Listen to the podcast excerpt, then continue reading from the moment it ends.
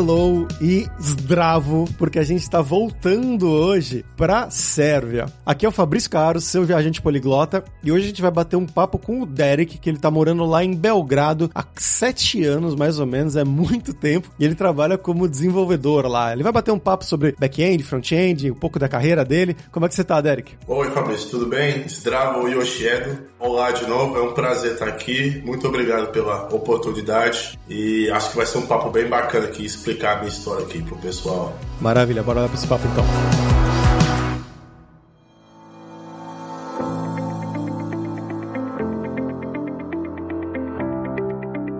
Derek, pra gente começar o programa aqui, como sempre, né, que eu peço para todos os convidados, eu quero que você conte um pouquinho mais sobre você, né? Então conta pra gente de onde você é no Brasil, né, de que cidade, o que, que você estudou da vida, fez faculdade, não fez faculdade, e um pouco da sua carreira também, né? Um passo a passo na sua carreira no Brasil e como que você foi parar aí na Sérvia. Beleza, eu sou natural de Salvador, eu nasci lá e morei até os 5 anos de idade, e aí depois eu fui morar com os meus pais em Brasília, e lá eu, eu basicamente eu eu, fui criado por 16 anos, né? E depois que eu comecei a estudar, eu já eu sempre tive interesse por tecnologia e computação. É uma coisa que já estava em mim desde que eu era pequeno. Então eu já estava meio que direcionando meus estudos para essa área, né? Eu lembro que quando eu tinha 12 anos de idade, eu até pedi pro meu pai para ele pagar um curso para mim. Naquela época era um curso de web design, né? Aprender Fireworks, Dreamweaver. Eu estava muito muito afim de pegar naquela tecnologia e foi o primeiro curso que eu fiz, né, na área de computação. Depois disso eu fui fazendo outros cursos também. E depois que eu terminei o meu ensino médio, eu fiz um curso técnico na ETB em Brasília. É um curso de dois anos e foi o curso que me introduziu basicamente na programação, porque até então eu estava trabalhando com computador, mas eu estava trabalhando mais com software, né? Como eu falei, eu aprendi a mexer no Dreamweaver ali, eu também fiz um curso de manutenção e configuração de computadores, então já peguei a parte de hardware um pouco, mas eu fui introduzido na, na programação quando eu entrei no curso técnico. Depois que eu entrei na programação, eu fiquei muito interessado, achei uma área assim fantástica, e eu comecei a me dedicar mais nessa área, né?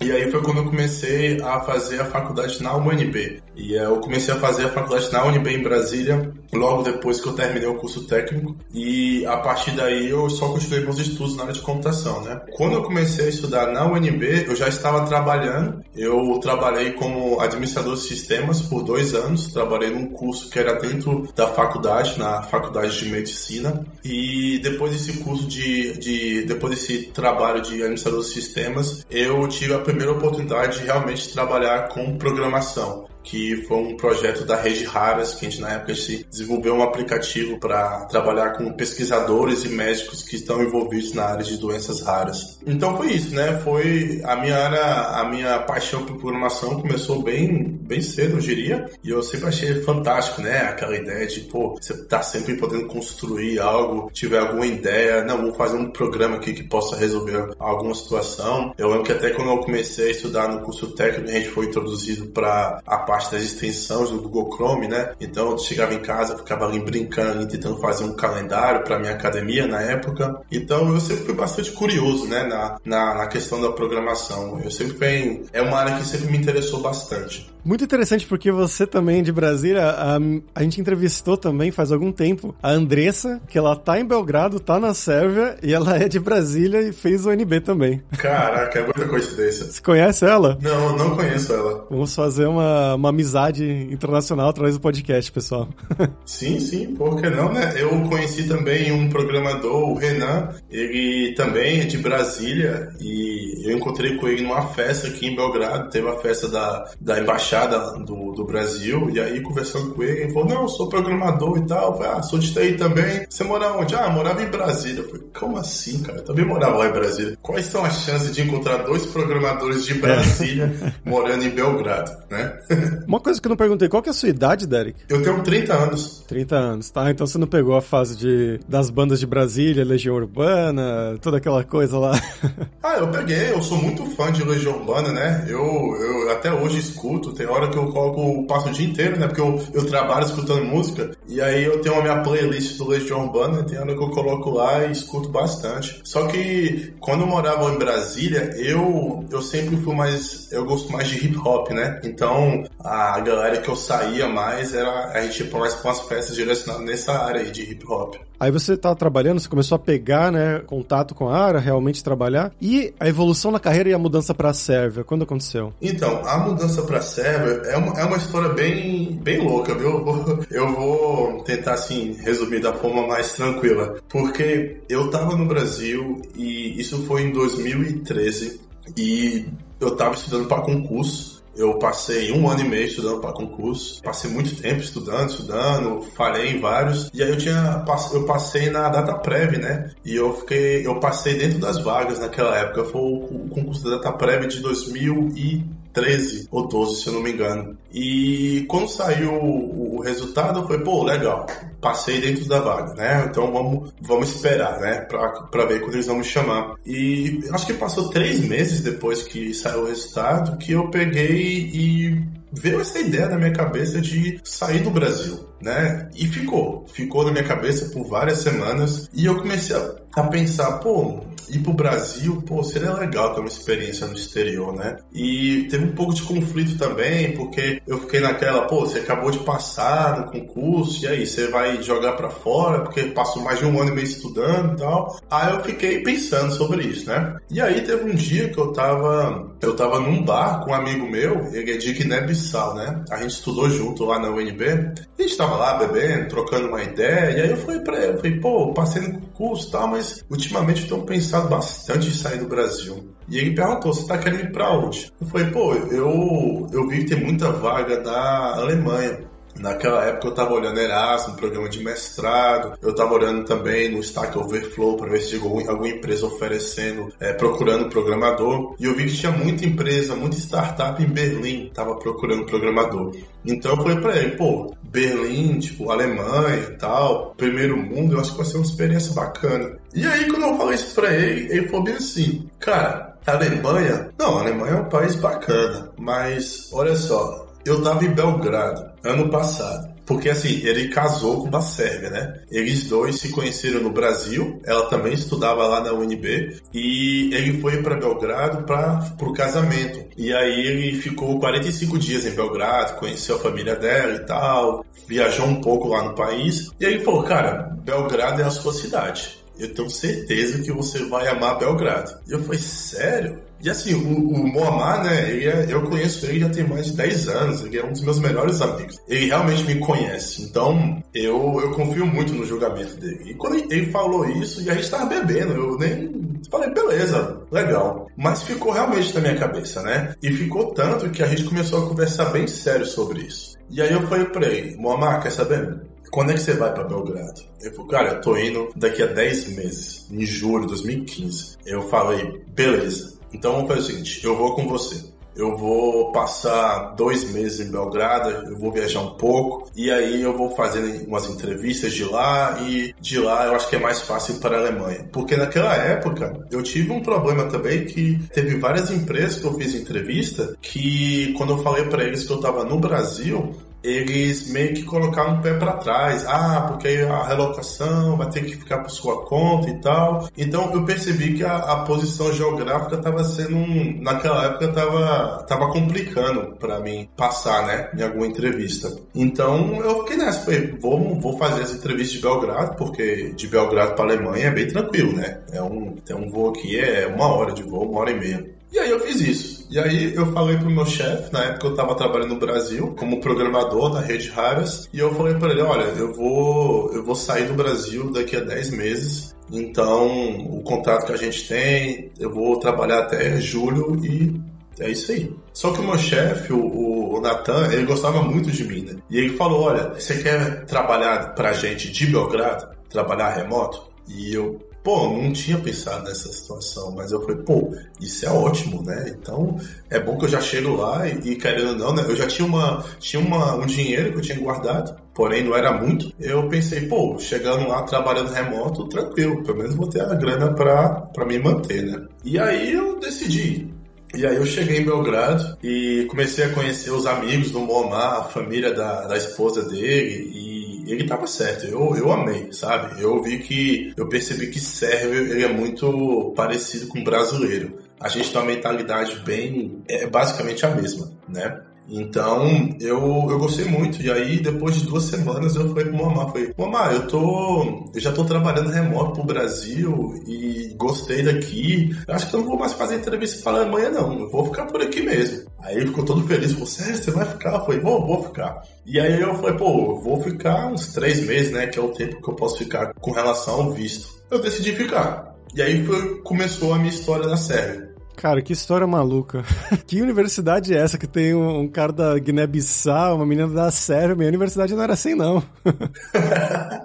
a, a UNB, né, ela é a federal de Brasília. Eu acho a UNB uma, uma universidade fantástica. Eu aprendi muito, mas muito mesmo lá. E foi na UNB que eu tive meu primeiro contato com pessoas de outros países, né? Ah, tinha muito estudante internacional, principalmente da África, né? Tinha muita gente que eu conheci do Cabo Verde, da Angola, Senegal, da Polônia também, né? Da Sérvia, a esposa do meu amigo. Então, assim, a UNB ela foi uma universidade que abriu muitos olhos para mim.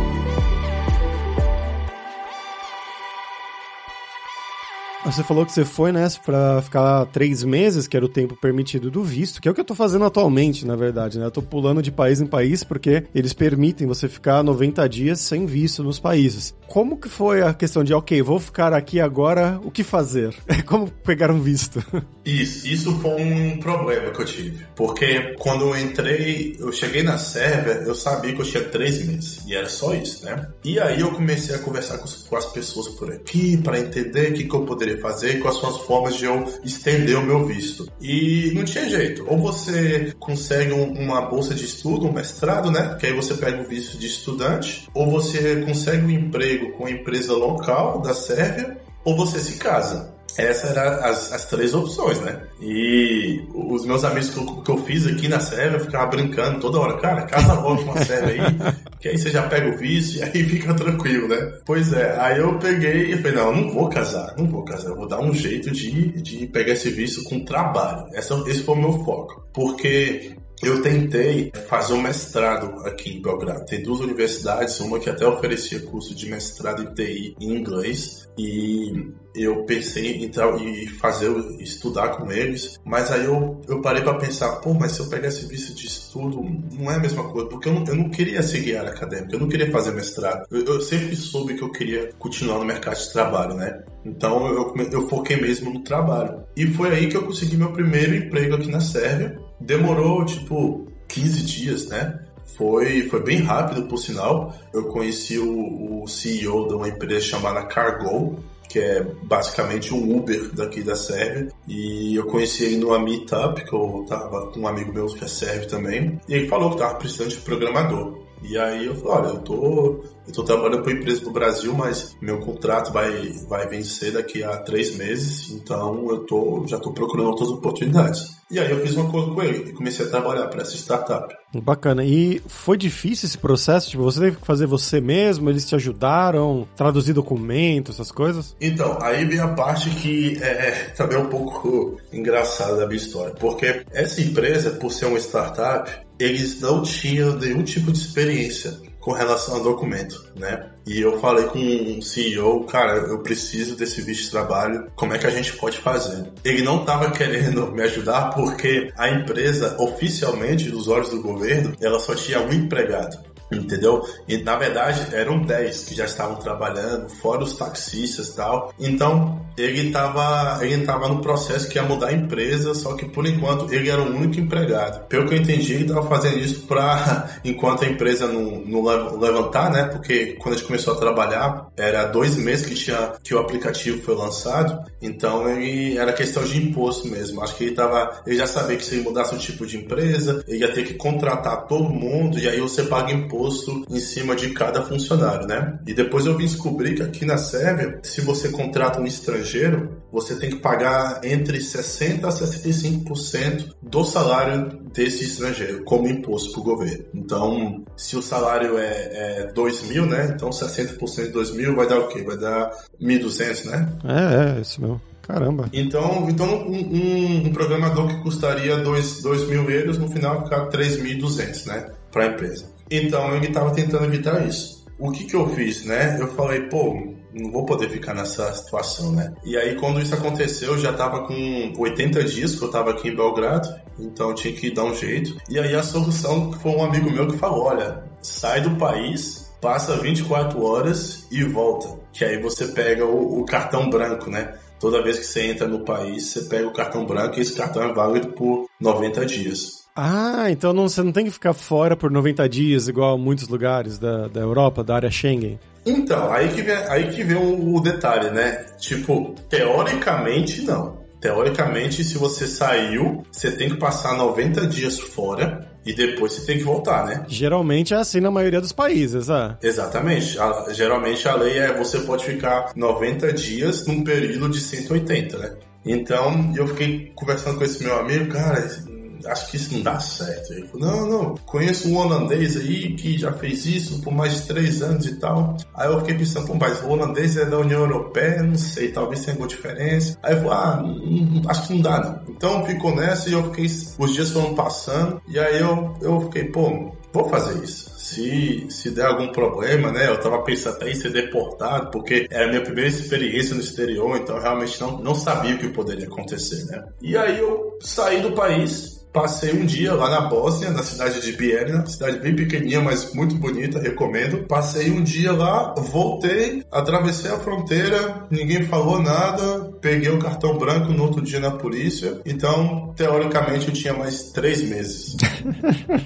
então, continuei nessa, continuei nessa. Mas como eu tava preocupado, eu falei, não, não posso continuar, né, fazendo isso. Então, eu já comecei a procurar fazer entrevista com outras empresas para eu conseguir um trabalho oficial, né? Ser contratado por uma empresa sérvia e aí consegui o visto. E aí foi passando mais dois, três meses, eu ainda não tinha conseguido achar outra empresa. Eu tive que sair do país e passar 24 horas pela segunda vez. Voltei também, não deu nenhum problema. Então, teoricamente, eu peguei um novo cartão branco, né? Mais 90 dias. E aí, quando eu voltei da segunda vez, deu uma semana, eu fiz uma entrevista com uma empresa chamada Itecaco, e aí, essa empresa, aí eles pegaram, gostaram de mim, a gente fez um acordo e aí pronto. E aí eles me contrataram. E aí, quando eu comecei a trabalhar para essa empresa, aí já ficou tudo legal, né? Eles tomaram conta do meu visto de trabalho, e aí o visto de trabalho é válido por um ano, e aí a cada ano eles renovavam. Ah, legal, legal. Quando ajuda assim é bem melhor. A maioria das, do pessoal fala que ajuda, né? Mas quando é startup, imagino que seja bem mais complicado mesmo. Sim, porque o problema de startup é porque não tem dinheiro, né? Startup tá construindo um produto e tá tentando ganhar, pegar investimento. Então, eles tentam cortar custo de todas as formas, o que faz sentido, né? Sim, sim, não, faz todo sentido. E aí, você falou que você tinha gostado, né? Que se você gostou de Belgrado, foi realmente uh, a sua cidade, a cidade da sua vida, como seu amigo da Guiné-Bissau tinha falado? foi muito bom, ainda tá sendo muito bom, né? É, Belgrado, eu, eu fui muito bem recebido, eu sou muito bem recebido. E uma coisa que eu falo para meus amigos é: as pessoas aqui me tratam bem melhor do que no meu próprio país. Eu falo direto, pô, eu, eu, eu deveria colocar uma, uma GoPro aqui né, na minha testa e, tipo, gravar o que acontece comigo aqui né, no dia a dia, porque é, é coisa de. parece até piada, sério mesmo. Como é que é a questão de, de alugar apartamento aí em Belgrado? Porque uma coisa é quando você vai com emprego garantido, né, que você tem um contrato já tudo certo. Outra coisa é quando você vai meio que na loucura, como você foi, né, a princípio. Sim, é bem diferente. Inclusive, para quem está escutando isso, eu não recomendo fazer o que eu fiz, por favor. No meu caso, deu certo, mas pode não dar certo. E eu, eu acredito que agora sair de um país e voltar depois de 24 horas talvez não seja tão efetivo que nem era em 2015. Então, eu realmente não recomendo. Com relação a aluguel de apartamento, para mim foi bem fácil, porque a esposa do meu amigo, ela resolveu tudo para mim quando eu tava no Brasil. Então, quando eu cheguei aqui em Belgrado, é, eu já tinha meu apartamento, já estava tudo arrumado. E uma coisa que eu gosto muito aqui da Europa é que você já aluga apartamento com mobília, né? Então, quando você muda de um apartamento para o outro, você basicamente é a sua roupa e eletrônico, televisão, alguma coisa que você tenha pessoal. Mas a parte básica, as casas, o apartamento aqui, a maioria tem, né? Então foi bem tranquilo. Então quando eu cheguei, eu já tive meu apartamento. Eu fiquei nesse apartamento por 10 meses, se eu não me engano. Quando eu consegui um emprego com a Itecaco, que aí meu salário aumentou, aí eu decidi morar mais no centro da cidade. E aí eu mesmo aluguei. Tem vários sites aqui que você, você conecta, né, com, com os donos dos apartamentos. Tem a parte de agência também, mas até as agências daqui, elas são bem mais tranquilas do que no Brasil. O meu último apartamento no Brasil foi, nossa, foi, é, era muita burocracia. Teve questão de calção, né, pagar três meses no aluguel adiantado e tal. Aqui em Belgrado, eu, a única coisa que eles pedem é um depósito, né, e geralmente o depósito é o valor de um aluguel. Ah, um só? Tranquilo. É, é bem tranquilo. Então, quando você muda, você paga dois aluguéis, basicamente. E aí, esse depósito eles usam no último mês quando você decide sair, né? E também ele usa esse dinheiro em caso que você tenha danificado alguma coisa no apartamento, aí eles usam para reformar.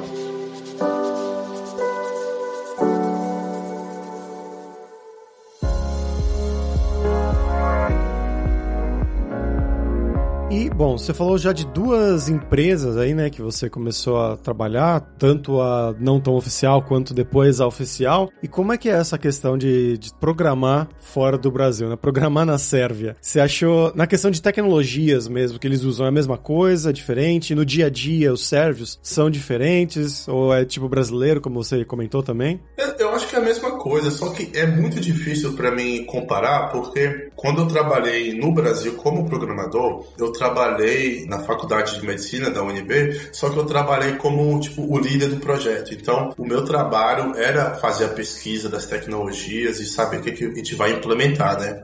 É um grupo de três programadores. Quando eu cheguei em Belgrado, foi uma experiência completamente diferente, né? A gente estava trabalhando com uns americanos e o nosso time tinha oito programadores, então era todo um sistema bem organizado, a galera tava usando GitHub. Na, naquela época eu trabalhava no Brasil, a gente nem usava GitHub o time era tão pequeno e eu também na época não tinha tanto conhecimento assim para colocar é, o GitHub na, na, na, mesa, né? E a gente fazia lá o sistema lá, tinha um servidorzinho, era bem, bem arcaico mesmo, sério. Eu lembro hoje em dia como eu trabalhava na UNB e eu não tenho orgulho, é uma coisa que eu quero deixar no passado.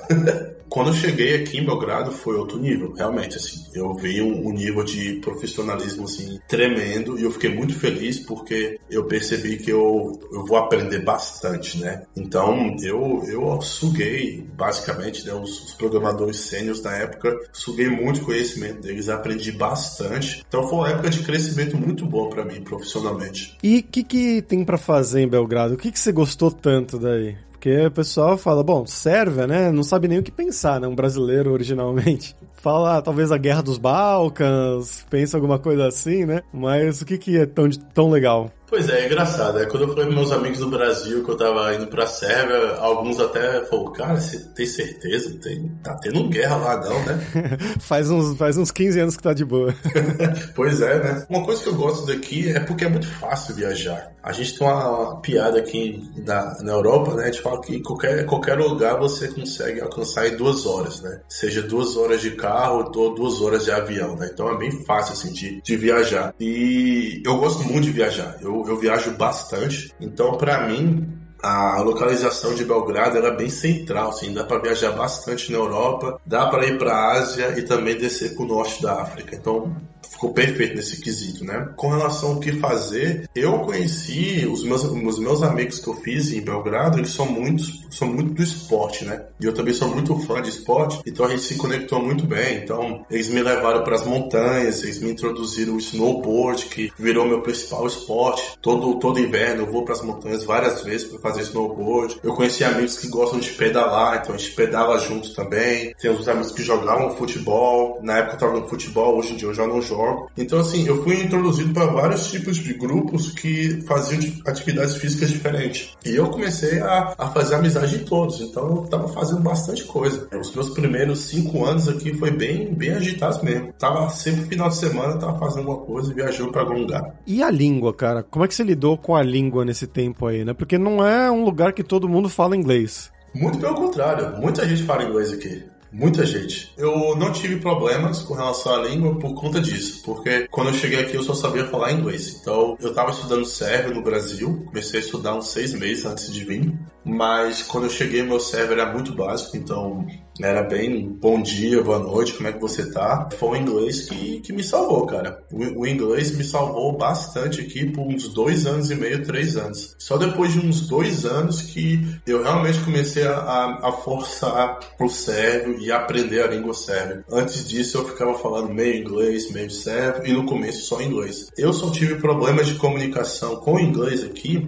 quando eu viajei para cidades bem pequenas, né? Eu fui para algumas vilas bem isoladas aqui no país que realmente, né, não, não dá para se esperar que alguém numa vila de 10 mil, 5 mil pessoas vá saber inglês. Agora é mais da, da geração mais antiga, né? Sim, sim. Hoje em dia você já fala fluente. É, eu gostaria de dizer que eu falo fluente, mas eu sou muito, sou muito crítico de mim mesmo, né? Eu, eu me critico bastante com relação a minha, às minhas habilidades, né? Eu não tenho problema para falar, não tenho problema para ter uma conversa com ninguém, mas eu sempre acho uma coisa que precisa melhorar. Sempre tem uma palavra que eu escuto de alguém que, cara, essa palavra aqui é legal, nunca usei, né? O que, que significa? Ah, e tal. Beleza, vou praticar aqui para implementar no meu vocabulário. Eu sempre falo, eu sempre falo que tem uma coisa para aprender, né? Aqui em casa eu moro com minha namorada, a gente não fala inglês mais. A gente criou uma regra que a gente só conversa em sérvio ou português, porque ela está estudando português. Então, o inglês aqui é só pro trabalho mesmo. Porque eu não, eu não cheguei a comentar, mas agora eu não trabalho mais para Sérvia. Agora eu trabalho remoto com a empresa da Bélgica. Faz dois anos e meio, mais ou menos por causa da, da questão da mobilidade que a pandemia forneceu ou foi antes ainda?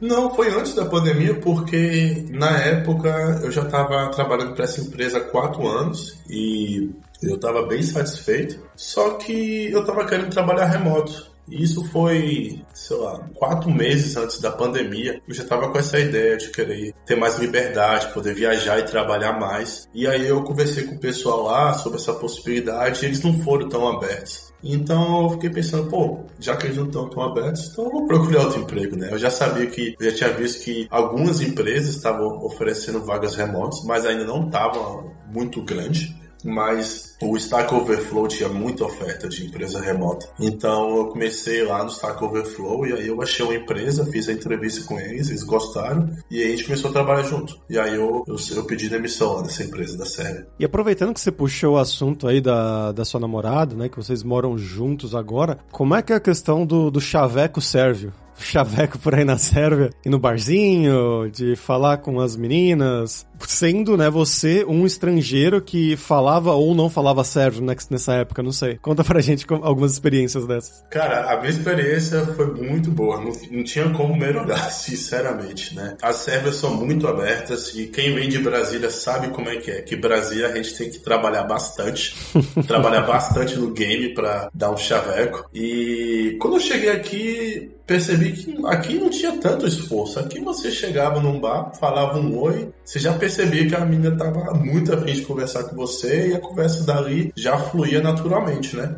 Então, a minha experiência aqui com mulheres foi muito boa mesmo. Foi bem tranquilo. Mas também tem, tem os fatos, né? Pelo fato da minha cor de pele, tem muita menina aqui que gosta, né? Do, do, do latino, né? Tem, você escuta essas conversas aqui em qualquer lugar. A, ela chama de The Latin Dream, né? Quer conhecer um latino e tal. Então, quando vê uma pessoa que é, dá pra ver que não é da Sérvia, elas têm um interesse bem maior de conversar com você. Pra quem é estrangeiro, é muito fácil é muito fácil mesmo. E também, junto do fato que os sérvios, eles não são igual os brasileiros, né? O brasileiro, ele tem muita atitude. Então, o cara vê uma, uma mina que ele achou bonita, ele vai lá e conversa, chaveca e vai para cima. Agora, os sérvios, eles não chegam nelas, né? Aqui tem várias... Eu tive vários lugares que eu fui com amigos sérvios que pô, que a mina é mó bonita. Eu, pô, então vai lá, ué, conversa com ela. Ah, não, não, não tô. Vou esperar aqui o momento certo. E aí ficamos lá três horas no bar, bebendo, bebendo, e o momento certo nunca chegava, né? A mina vai embora, né? Exatamente. Cara, eu fui numa festa numa cidade chamada Novi Sad, que fica a 80 quilômetros daqui. E nessa época eu tava ficando com uma mina, e ela levou duas amigas, né? Então nós quatro fomos pra essa festa. E devia ter umas 60 pessoas, assim, era um barzinho, né? E eu fiquei impressionado como o bar tava dividido, né? Você via do lado esquerdo do bar, assim, tinha várias mesas com vários grupos de mulheres, três, quatro, e do outro lado tava várias mesas com vários homens, dois, três, quatro. E você via que ficava um grupo olhava pro outro, mas ninguém chegava, ninguém conversava e nada. E isso foi ficando a noite inteira. E aí eu cheguei até pra essa minha mina na época, eu falei, pô, e aí, ninguém vai conversar aqui nessa festa não? Vai ficar assim um olhando pro outro? ah, velho, que aqui não é Brasil, né? Excelente.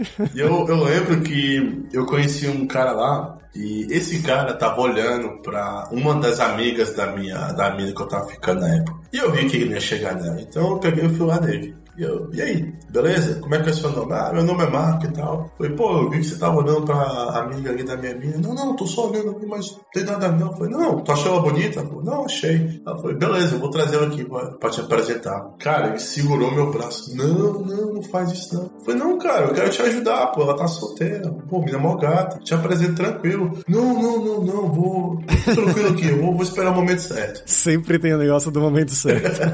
pois é, cara, eu sempre falo pra galera aqui, o momento certo é agora, tem, tem essa espera momento certo. Agora, vamos falar, voltando assim para a parte mais de, de trabalho mesmo, né? O pessoal que trabalhava com você, né? Quando você trabalhava diretamente na Sérvia, presencialmente, eram mais sérvios mesmo ou tinha muito estrangeiro trabalhando aí também? Era sérvios. A primeira empresa, a startup, todo mundo era sérvio. Eu era o único estrangeiro. Tinha um, um indiano, mas ele era investidor. Ele era um dos donos, né? Então ele trabalhava com a gente. Só aparecia do nada lá, com aquele inglês que era complicado de entender. Às vezes falava as coisas, pedia uma, a gente para implementar alguma coisa, a gente não entendia. What? Aí repetia, depois a gente falava de novo. Beleza. A segunda empresa, que era bem maior, né? Tinha 150 funcionários. Tinha, tinha um, um cara da Rússia, mas era só eu e ele, os dois estrangeiros. O resto era tudo sérvio. É, e Rússia tá, tá aí, né? Tá, eles são bem alinhados. É, a Sérvia ama a Rússia, né? Isso é uma coisa que todo mundo já vê, né? E aí, até com essa guerra agora, muito russo veio pra cá. Então, agora, nesse momento, é normal você andar na rua e escutar russo. Sim, sim, sim. Ah, inclusive as línguas são parecidas, né? É como, sei lá, um português e italiano, mais ou menos, algo assim. Ou português e francês. Isso, você fez a comparação perfeita. Não é como fosse um português brasileiro e um português de Angola. É, é um português e um italiano. É parecido, mas um pouco distante. Sim, sim.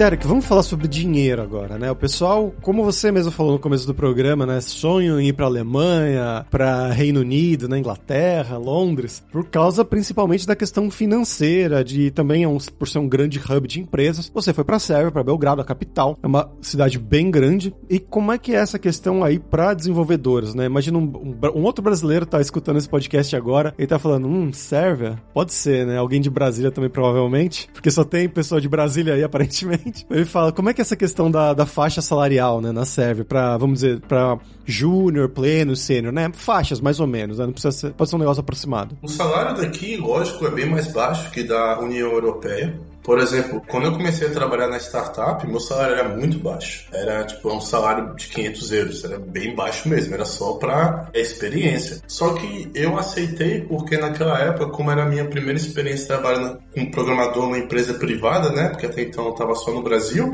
eu aceitei o salário baixo para pegar experiência. Então foi o que eu fiz. Aqui na Sérvia tem muita empresa de outsourcing. É uma coisa que, que a cada duas semanas aparece uma e o pessoal vem aqui no LinkedIn oferecendo trabalho e tal. E pelo que eu vi, para junho a galera tá, estão oferecendo alguma coisa entre mil a dois mil euros mensais, né? Esse salário pode é parece pouco, né? Parece ser pouco comparando com a União Europeia, mas 2 mil euros, por exemplo, para uma pessoa solteira aqui em Belgrado é muito dinheiro, dá para viver bem. Um sênior, por exemplo, já ouvi casos de gente que fez, faz 3, 3,500. Eu não conheço ninguém que faz mais de 3,500 trabalhando para uma empresa na Sérvia. Por isso que, para quem está escutando esse podcast, a minha recomendação é, se você vem para cá para trabalhar como júnior, pode trabalhar tranquilo para a empresa serve. Agora, se você é sênior e já está querendo melhorar um pouco o seu salário, minha recomendação é trabalhar remoto para a União Europeia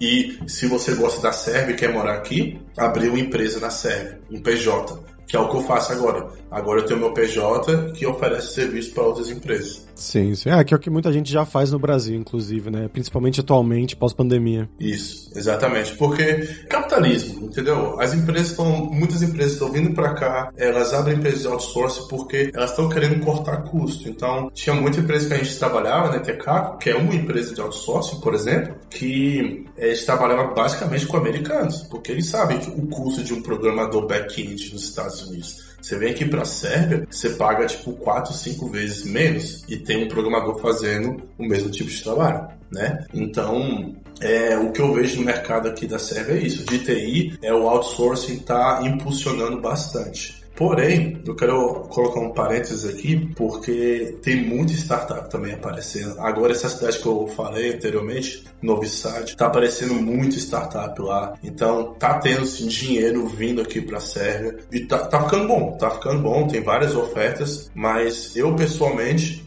eu recomendo trabalhar para empresa sérvia só se for júnior. Sênior eu não recomendo. Eu recomendo União Europeia 100%.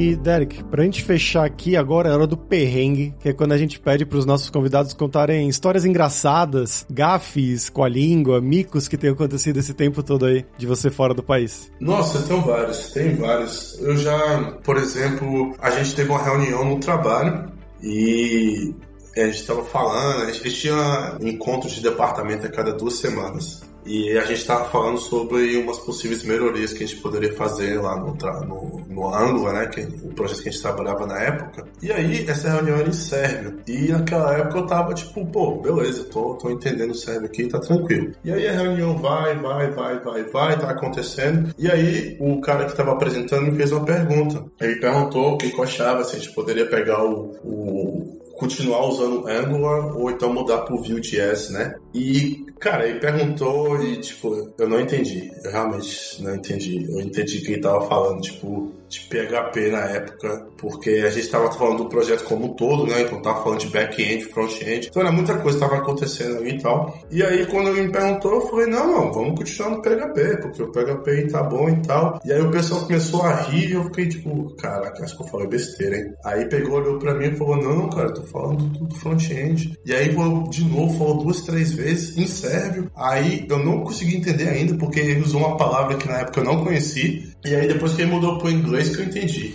Aí eu, caramba, velho, pô, que merda. Pô, no trabalho dar uma dessa aqui é, é complicado, né? Uma gafa que já aconteceu comigo fora do trabalho Pô, tem uma história que aconteceu foi até engraçada. Eu tava viajando para Montenegro e eu tava viajando de bicicleta, né? Então eu peguei minha bicicleta, eu coloquei num trem em Belgrado, eu atravessei o país, fui para Montenegro e aí depois eu peguei essa bicicleta, eu passei seis dias pedalando com meus amigos. A gente foi pra Albânia e tal, e aí voltou. E aí quando eu tava voltando da Albânia pra Montenegro, eu entreguei meu passaporte pro um policial e aí parou, olhou pra foto, olhou pra mim e falou: Eu te conheço. Me conhece? Como assim? Não, não, tive. Você tava na televisão. Eu falei, eu? É, você tava, você fez a entrevista lá sobre nutrição. Eu, caramba, velho. Eu tinha feito uma entrevista, né? Mas foi uma coisa bem básica. Tipo, eu, eu tava andando na rua, eu tinha esse canal lá, estava entrevistando pessoas na rua, e aí, tipo, me pararam e perguntaram, né, o que, que eu achava sobre nutrição, como é que é minha dieta e tal. Então, a gente conversou uns 10 minutos. E isso foi no ar e eu nem sabia. O policial chamou mais dois policiais e vem cá, vem cá, ó, esse cara aqui, ó, é o brasileiro lá do canal da televisão lá, sei o quê. Aí os dois policiais vieram e, tipo assim, a gente tava na fronteira, né? Tá o pessoal com o carro lá esperando, eu tava com a bicicletinha lá. Aí veio dois policiais, os caras começaram a, a, apertar minha mão, falar, pô, cara, eles, eles falam assim, Odaklesi, né? Da onde que você é?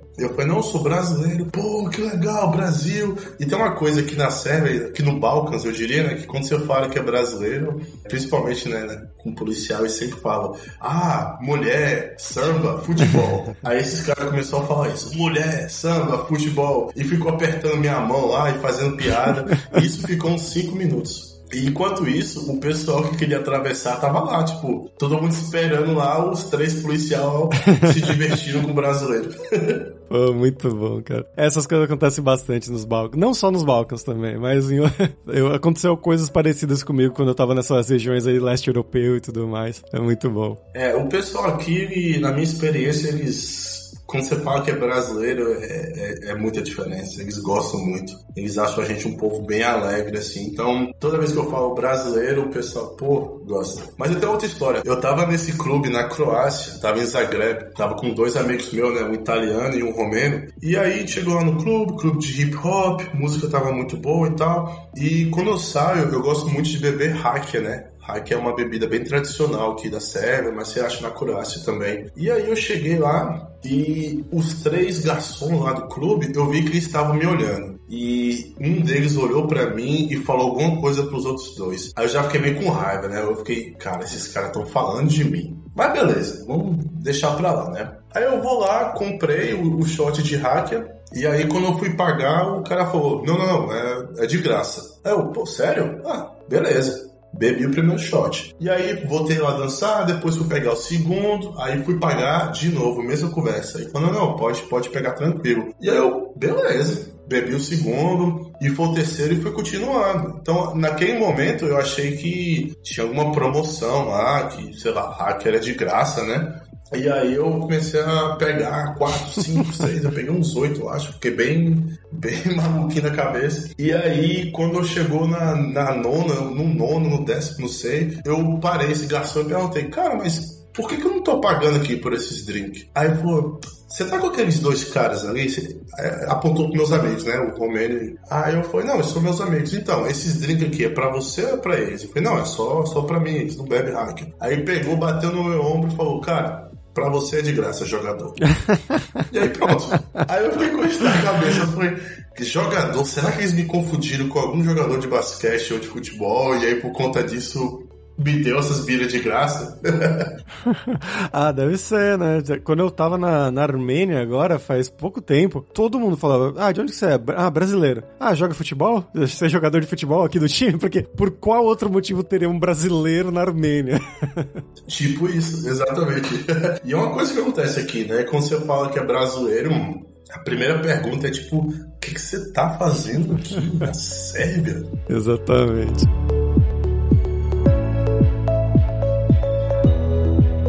Derek, muito obrigado, cara. Foi um papo bem legal. Você quer divulgar alguma coisa? Pô, o prazer foi meu. Quero sim, na verdade eu gostaria de divulgar. Eu, recentemente, eu comecei a trabalhar num blog de viagens, né? E eu comecei junto com a minha namorada. A gente lançou esse blog já tem três meses. E a gente está bem animado, a gente está trabalhando bastante aqui no Balkans, porque a gente percebeu que tem muito travel blogger, né, que está cobrindo mais essas áreas mais, mais mainstream. E a gente acha que o Balkans, é, o Balkans é uma região muito bonita, Fabrício. E a gente acha que tá faltando oportunidade das pessoas saberem mais sobre o Balcãs, né? Eu, eu por exemplo, eu viajei muito para Bósnia para fazer trilha e também para pedalar, correr maratona com os amigos. E quando a gente foi para a natureza de lá, pô, tem, tem natureza lá da Bósnia é muito bonita. Tem Parque Nacional lá, o Sutjeska, que é um, são lugares muito bonitos. Só que eu fiquei sabendo desses lugares porque eu tava conversando com amigos aqui, com locais, mas na internet eu não, não via, não via tem um pessoal que eu sigo de viagem, mas eu nunca vi alguém postando muito sobre o, o Balkans. Então, foi essa ideia que foi a partir daí que nasceu a ideia com minha namorada, que ela também gosta muito de viajar, e a gente falou, olha, já que ninguém tá cobrindo o Balkans, então vamos cobrir. E a gente começou a fazer o blog e é isso, a gente está concentrado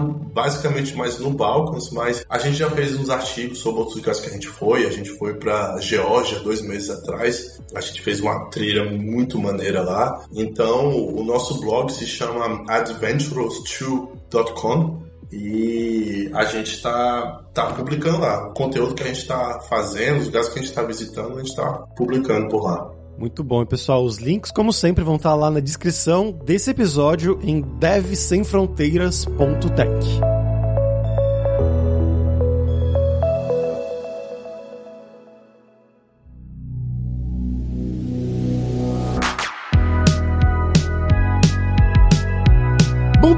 por hoje é isso. Fala que é obrigado em sérvio. E se você gosta do Deve Sem Fronteiras, recomende para cinco amigos, dá cinco estrelas pra gente na Apple, segue a gente no Spotify pra nossa comunidade crescer sempre cada vez mais. E a Alura criou techguide.sh para te ajudar na sua jornada de aprendizado. É um mapeamento das principais tecnologias demandadas pelo mercado com as nossas sugestões e opiniões em diversas carreiras, como front-end, Angular, React, Java, C Sharp, Python e muitas outras. Então vai lá dar uma olhada em techguide.sh.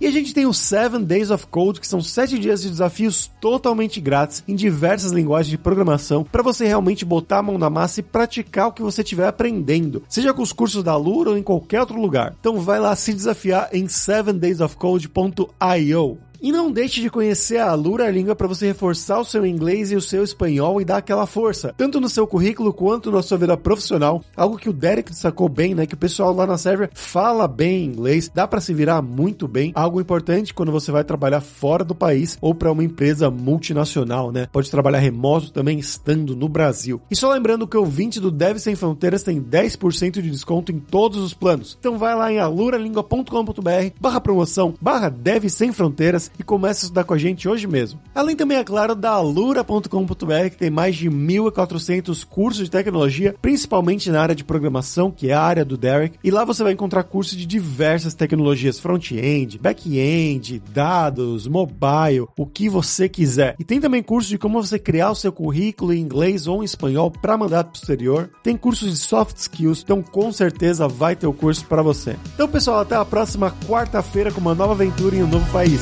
Tchau, tchau.